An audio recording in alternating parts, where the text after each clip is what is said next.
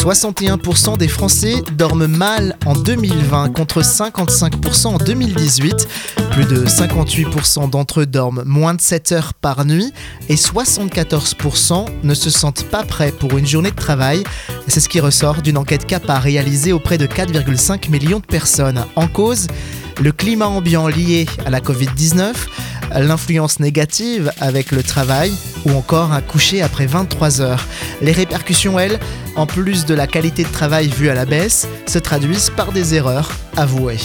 C'est toujours une bonne chose de reconnaître nos difficultés et faiblesses parce que cela montre une certaine clairvoyance sur nos capacités tout en nous permettant de tout miser ou presque sur nos forces évidentes.